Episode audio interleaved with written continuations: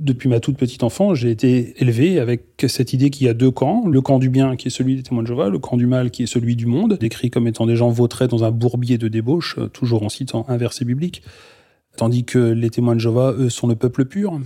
Il y a un tel vertige euh, existentiel à l'idée qu'on pourrait quitter le mouvement, qu'on censure les idées. Et plus le doute est là, et plus vous vous autocensurez. C'est extrêmement violent, Mhm. la tension interne que ça peut créer chez vous. Parce que le doute, il est là en permanence.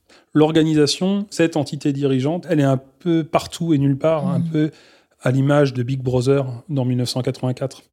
Même quand c'est une consigne, vous l'appliquez servilement, vous devez vous convaincre vous-même que c'est votre décision. Là, on est dans un cas de double pensée orwellien. C'est très, très violent. Euh, Mhm. Certains euh, se rendent malades. De nombreux témoins de Jéhovah souffrent énormément à l'intérieur de la communauté. J'ai rarement croisé autant de dépressifs que dans les congrégations des témoins de Jéhovah. hein. Ouais, c'est- Mhm. Ils se déclarent pourtant le peuple le plus heureux de la Terre.